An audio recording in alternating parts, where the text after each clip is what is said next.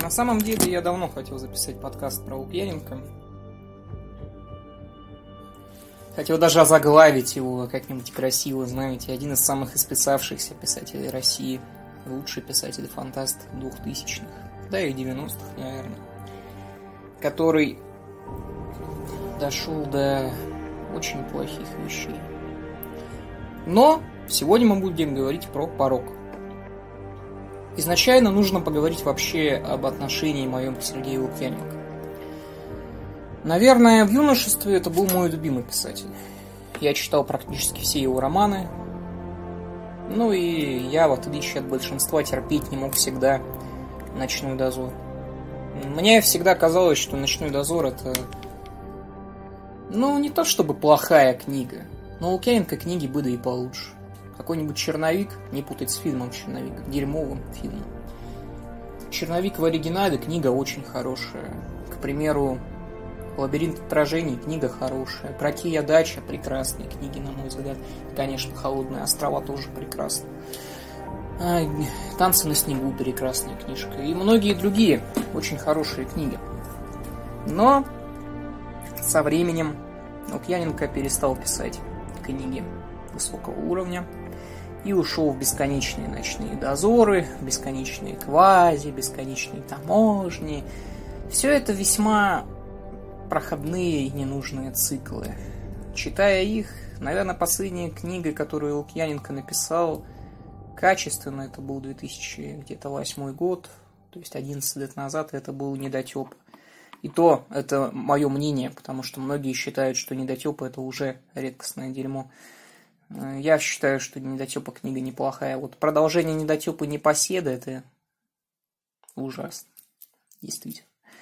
А недотепа книга и была вполне себе неплохой. Так вот, узнав о том, что готовится к выходу новый, новая книга Лукьяненко наконец-то про космос, я несколько обрадовался. Потому что наконец-то, наконец-то это, ну, все шло к тому, что это, ну, многие ждали триумфального возвращения. Я такого, конечно же, не ждал. Мне кажется, что маловероятно, что мы уже когда-нибудь увидим от Лукьяненко текст, подобный тем, который он писал в 90-е и начало 2000-х. Эм, мне казалось, что это будет тот еще проходняк. Ну и давайте вообще поговорим о феномене космической фантастики в творчестве Лукьяненко. В творчестве Лукьяненко есть хорошие книги про космическую фантастику. Э, «Танцы на снегу», безусловно, Дыня грез, безусловно, Император иллюзий, Тени снов, Звезды холодные игрушки и прочее, и прочее. Есть омерзительный пример космической фантастики. Это книжка «Геном». Абсолютно ненужная, абсолютно бесполезная, абсолютно неинтересная, абсолютно бесталанная. Единственный плюс генома, что из его мира выросли вполне себе хорошие танцы на снегу. А вот геном был омерзительной книгой с самого своего начала. И Поэтому возвращение Лукьяненко к данной тематике, к тематике такой научной фантастики, хотя, конечно, это не совсем правильное наименование, это скорее такая космическая опера, а, оно ожидалось многими. Мне, честно говоря, тоже было интересно, потому что мне космическая фантастика Лукьяненко во многом нравилась, кроме, конечно, генома. Эм, так, и давайте перейдем наконец-то к порогу с самого начала, как только я начал читать отзывы, я э, услышал прекрасные там, ну, прекрасные идеи о том, что Лукьяненко якобы украл вселенную из э, Mass Effect. Э, вранье, вранье, не из Mass Effect, но начало взято из Стартрека. Причем не из... Я, знаете, не олдскульный фанат Стартрека, я не смотрел там сериалы 60-х годов, но я смотрел фильмы по Стартреку, и как-то начало похоже весьма-весьма подозрительным. Но это не страшно на самом деле. Может, идея, которая висела в воздухе, не так это и страшно. Основной сюжет данной книги. С Лукьяненко все попроще, чем с Яциком Дукаем и с условно с Бешховским. Мы тут все вполне себе понимаем. Лукьяненко прекрасный слуг, он им очень хорошо пишет. Какие плюсы у книжки «Порог»? Прежде всего, это более-менее качественная фантастика, написанная легким языком. То есть это вот амаш такой действительно научной фантастики, которая также писалась весьма просто, и тут все весьма также просто. Здесь есть различные способы там, перемещения между пространствами. Здесь достаточно много сюжета. И что нетипично Дейл Лукьяненко, он попытался отойти от своей деби... ну, извините, не дебильной, конечно, а своей набившей оскомину э, схемы с главным персонажем от первого лица. Э, главный персонаж Лукьяненко от первого лица, когда он описывается как я, я пошел, я ударил, я дебил, э, вот такие вещи. Он зачастую похож очень сильно один на другого, они очень мало отличаются. А, Лукьяненко сам это почувствовал, поэтому в Квазе, к примеру, была попытка отойти от этого, но попытка очень безуспешная, очень бесполезная, очень неудачная. Здесь идет описание третьего лица, так он прописывал, к примеру, Адынию грез и императоров иллюзий, которая также была когда-то основана на компьютерной игре. Ну и в целом это работает более-менее хорошо. Многие отмечают, что персонажи шаблонные, большинство – да. Есть персонажи, которые раздражают, безусловно. Но есть персонажи, которые вполне себе привлекают. Э, линия на одну из планет, которой близится, скажем так, ядерный удар, я вам, ну, ничего не спойлерю. Фактически там на первой главе уже говорится. Э, она прописана очень талантливо, очень хорошо. Одновременно есть линии, которые вообще не нужны, есть события, которые нигде не нужны. Моя основная, опять же, претензия космической вот к космической фантастике от Лукьяненко это бесконечная, бесконечный порнофильм на, э, на космическом корабле. Все друг друга какого-то хера трахают. И я Поймите, я не ханжа. Я вот книг Лукьяненко перечитал большое количество. Там постоянно что-нибудь такое есть. В геноме это было вообще просто... От него было очень трудно убежать. И здесь когда ты это видишь, ты как-то так, ну, это странно. Потому что, ну, давайте включим логику. Летят военные на корабле. И, наверное, лучше отключить какие-то э, эмоциональные взаимодействия, в том числе и с представителями других рас. Ну, по-моему, это просто-напросто логично. Вот, ну, да и вообще занятие сексом на корабле, это такое, такое. Ну, я, в принципе-то, не против. Господи, чем больше, тем лучше. Тем более Лукьяненко очень теперь стал, как бы сказать, скуп в этих описаниях.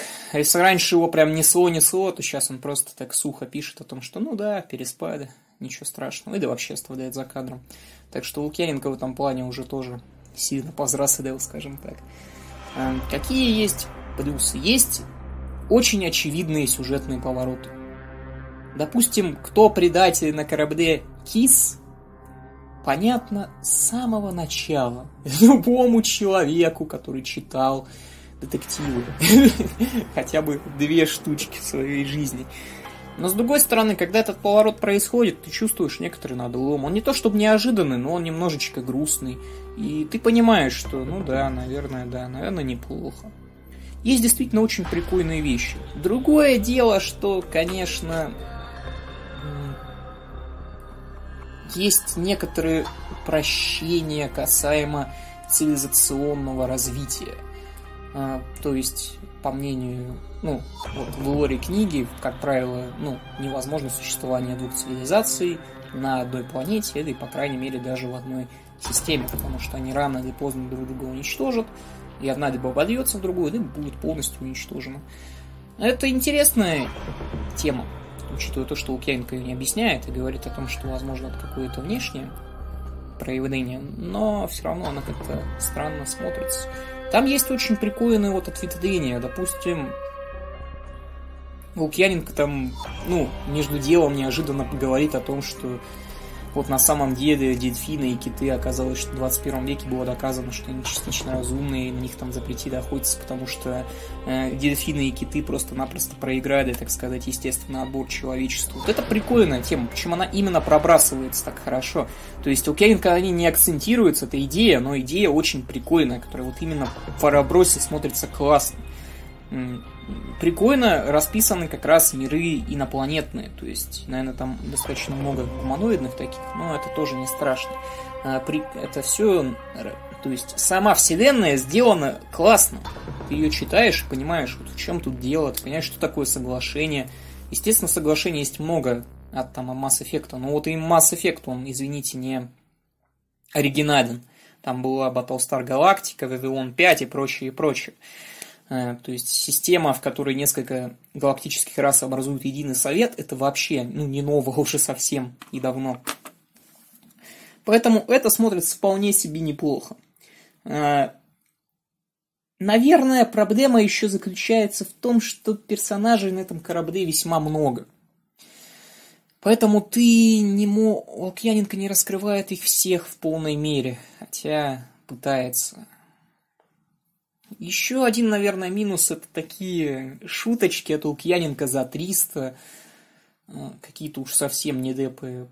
Там есть момент о том, что вот якобы э, Валентин доказывает Матиасу то, что э, русские толерантны геям, якобы потому, что весь 21 век в социальных сетях по отношению к правительству всегда использовались именно гейские эпитеты, ну, якобы только геи были в русском правительстве. Но это уж совсем какая-то шутка за 300, она не смешная совсем, ты ее читаешь так, и тебе даже немножечко кринжово. Эм, так, еще какие моменты? Ну, сам сюжет, мы вот на него смотрим и, ну, во-первых, если, ну, опять же, я во всех подкастах говорю о том, что сюжет надо просто ложить на бумагу и понимать, что происходит в этих книгах. Тут не так много происходящего на самом деле. Э, в то же время все-таки некоторые вещи мне запали. Скажу честно, запали больше, чем обычные. Для меня очевидно, что «Порог» — это лучшая книга Лукьяненко за много лет. Причем действительно, наверное, с 2008 года. Это лучшая книга Лукьяненко за 11 лет. Но сказать, что она сравнима с каким-нибудь черновиком или с э, холодными островами, я не могу. Потому что она какая-то поверхностная поверхностная. Вот в чем проблема. Почему мне не нравится «Ночной дозор» и его продолжение? Он чудовищно поверхностный. А, такая же проблема и у там этого цикла про таможню, цикла про зомби. Это все поверхностно, поверхностно чудовищно. А в то же время порог он также остается, к большому сожалению, поверхностным. Безусловно, это действительно интересный мир – котором есть много все еще вопросов. И вторую книгу я тоже с удовольствием прочитаю. Это читается хорошо, действительно. И в целом это качественная космическая фантастика. В то же время и она не цепляет. Вот в чем проблема. У вас нет особого эмоционального отклика. Вы не особо привязываетесь к персонажам. Вы так смотрите на них и типа, ну ладно, ну есть они, ну why not? Есть они, ну пускай будут. И так смотришь на них, и у тебя нет действительно какого-то сопереживания глубокого. Возможно, это из-за того, что это все, ну, в большинстве своем инопланетяне, но я не знаю в полной мере как-то мне все равно, я не могу сказать, что эта книга мне запала в душу. Понимаете, условная линия грез, как к ней не относись, потому что я знаю людей, критикующих данную книгу, но она, вот вопросы, которые я затрагивал, она их брала в полной мере. Она их вот именно, как объяснить, именно обрабатывала со всех сторон, были определенные философские концепты. Э, вообще у Лукьяненко раньше постоянно были философские концепты. То есть рано или поздно какой-нибудь главный герой черновика ложился и рассуждал, что такое совесть. Какой-нибудь Мартин из книги «Спектр», э, он не только бродил и путешествовал по различным мирам с ковбоями, а он приходил на башню, рассказывал историю, рассказывал притчу о том, в чем смысл вообще. И вот это вот философствование, вот этой вот вот этой глубины мне не хватает в пороге. Ее тут почему-то нет. И это как-то очень грустно. Потому что вот пахнуло черновиком. Черно... Тьфу, не черновиком, а ночным дозором. В ночном дозоре не было особых рассуждений вообще никогда. И это мне вот в нем и не нравилось, потому что, ну, господи. В то же время в Рине и грез, вот в «Танцах на снегу» было достаточно много, это достаточно глубокие книги, в которых рассуждение было. Тут оно не так глубоко, это хорошая книга, но она не исключительная. Она не является каким-то прорывом в жанре. Она даже книгой года являться не будет, даже среди российской фантастики. Потому что она поверхностная. Поверхностная. Она пытается затрагивать некоторые моменты, но в глубину она не уходит вообще. Все слишком просто, все как-то странно. Все миры, о которых говорится, вот э, Земля, как, к примеру, устроена Земля, тоже непонятно, ведь э, ясно, что вот земляне объединились, но каким образом они объединились тоже. Лукьяненко намекает на то, что, возможно, им кто-то даже помог, может, даже раксы, но мне, честно говоря, кажется, что основная проблема порога в том, что он очень неглубокий. Основные плюсы порога это в том, что это неплохая, даже хорошая космическая фантастика, в которой есть два хороших концепта. То есть сюжет там развивается аж... Там есть даже два, скажем так. Там есть много главных героев. А сюжет развивается в нескольких мирах. В одном из миров он очень хороший. То есть вот этот мир, в котором скоро начнется ядерная война, он прописан просто охеренно, вот честно. Его очень интересно читать. Вот он действительно, вот там есть определенные именно глубокие предпосылки. Но все, что касается космического корабля Марк, все, что касается космического корабля Кис и людей, оно почему-то более поверхностно. Как будто Лукьяненко всю свою, весь свой писательский скилл вложил именно вот в планету, на которой сейчас начнется атомная война. И это, ну, я не знаю, честно говоря. Мне сложно говорить о данной книге, потому что, с одной стороны, мне сложно к чему-то прикопаться. Лукьяненко действительно хороший автор, и, наверное, это один из лучших российских фантастов до сих пор. Не потому, что российских фантастов... Ну, грубо говоря, это все потому, что у российских фантастов до сих пор весьма малая конкуренция, и ты тут никуда не уйдешь. Поэтому я поставлю 8 баллов. Ну, с Бежиховского я поставил 7,5, Лукьяненко поставлю 8. Лукьяненко написал книгу. Книгу неплохую. Книгу которая глубже последнего кайнозоя, последнего квази. Книгу, которая, к сожалению, не вернула прежнего Лукьяненко. Прежнего не времен Ночного дозора, прежнего времен Черновика, прежнего времен других прекрасных книг. В то же время «Порог» я вам вполне рекомендую прочитать. «Порог» – книга простая, книга хорошая, которая очень легко читается.